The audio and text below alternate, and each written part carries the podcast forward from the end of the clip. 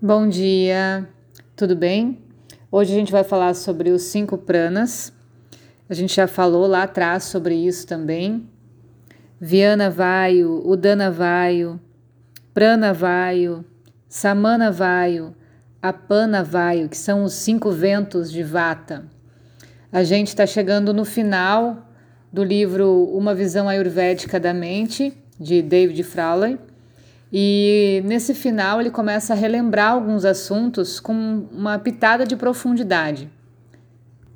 Então aqui ele começa a considerar de baixo para cima o primeiro sendo a Panavaio, que fala da nossa força vital, do movimento descendente, né?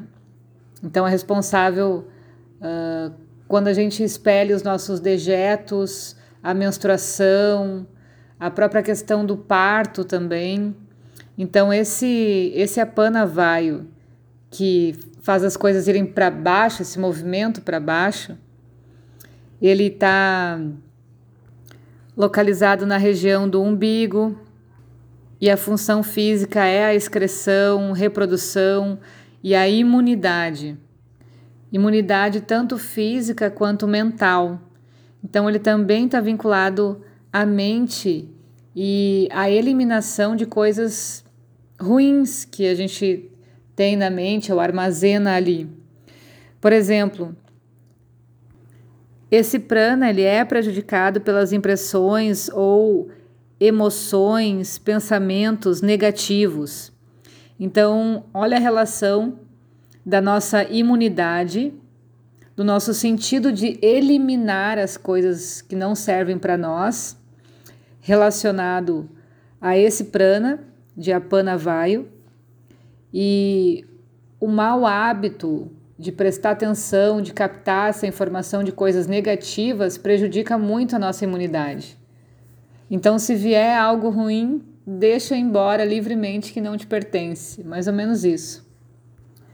O segundo é o Samana Vaio, que fala da força vital, do equilíbrio. Também está relacionado na região do umbigo, um pouco mais acima. Ele trabalha no nosso corpo com a digestão, tanto a digestão física quanto a digestão dessas informações na mente. Então, ele desequilibra com um acúmulo de impressões negativas e a falta discernimento. Então, uma das dos efeitos colaterais que a gente pode perceber numa má digestão no corpo que tem esse vício da má digestão é também não saber digerir bem as ideias, não saber separar o que é certo e o que é errado. Então só coloca para dentro e não assimila aquilo para escolher o que faz sentido para a sua vida e o que não serve mais. Então, assim, a gente pode ir percebendo algumas características da, das pessoas nas nossas relações, né? E essa acumulação negativa prejudica esses dois primeiros e prejudica Viana, que também fica lá no início desse fluxo do, do Vata. Trabalha também com essa força vital mais sutil, com o coração, com o movimento e circulação das energias no corpo. Então, quando a gente está trazendo esse tipo de informação negativa, até o sistema de circulação é prejudicado. Traz uma estagnação na nossa consciência mais profunda. Então, a gente consegue observar o movimento do corpo físico com as emoções e com a mente. Está tudo relacionado. A pessoa não consegue digerir uma coisa, também não vai conseguir digerir outra. O dana, que é a força vital ascendente, que rege a região da garganta, a parte superior do peito, é responsável pela fala, exalação, o crescimento, rege esse tipo de energia a aspiração, entusiasmo, o esforço, o desenvolvimento mental. Então, esse Udana, que é a nossa força vital positiva, ele é enfraquecido também. A gente fica incapaz de se, esfor se esforçar para melhorar uma situação. Então, quando o fluxo está parado, quando as coisas não andam, a gente não consegue sair do lugar nem de uma forma mental, fica patinando naquela lama. E o prana vaio, que é a capacidade que a gente tem de absorver as impressões, pensamentos positivos, a energia que a gente precisa para controlar o nosso equilíbrio. Quando ele está intoxicado, quando está perturbado, ele fica impedido de assimilar essas impressões positivas e compromete todo o nosso equilíbrio. Então a gente já não consegue mais entender que fazer um, uma dieta mais recomendada para o nosso biotipo, fazer exercício, ele não assimila mais que aquilo realmente pode ser positivo. Então a tendência é ver mais coisas negativas ou pesadas em relação ao movimento de mudança do que algo saudável. E até o próprio discernimento fica falho nesse momento. Porque é uma coisa óbvia, se você fazer um exercício, você vai conseguir mudar a tua sensação física e a tua energia. E mesmo assim, a tua mente ainda fica jogando areia e tornando a situação, ah, mas será que é? Será que não é? Acho que para mim não precisa, enfim. Então, para a gente entender o tamanho da da intoxicação que a gente se encontra quando nem a mente nos ajuda a sair dessa situação, né? Por isso que muitas vezes a gente precisa pedir socorro, precisa de um help aí de alguém, de algum amigo, de algum terapeuta, algum personal, por exemplo, para começar a se movimentar e fazer as coisas acontecerem.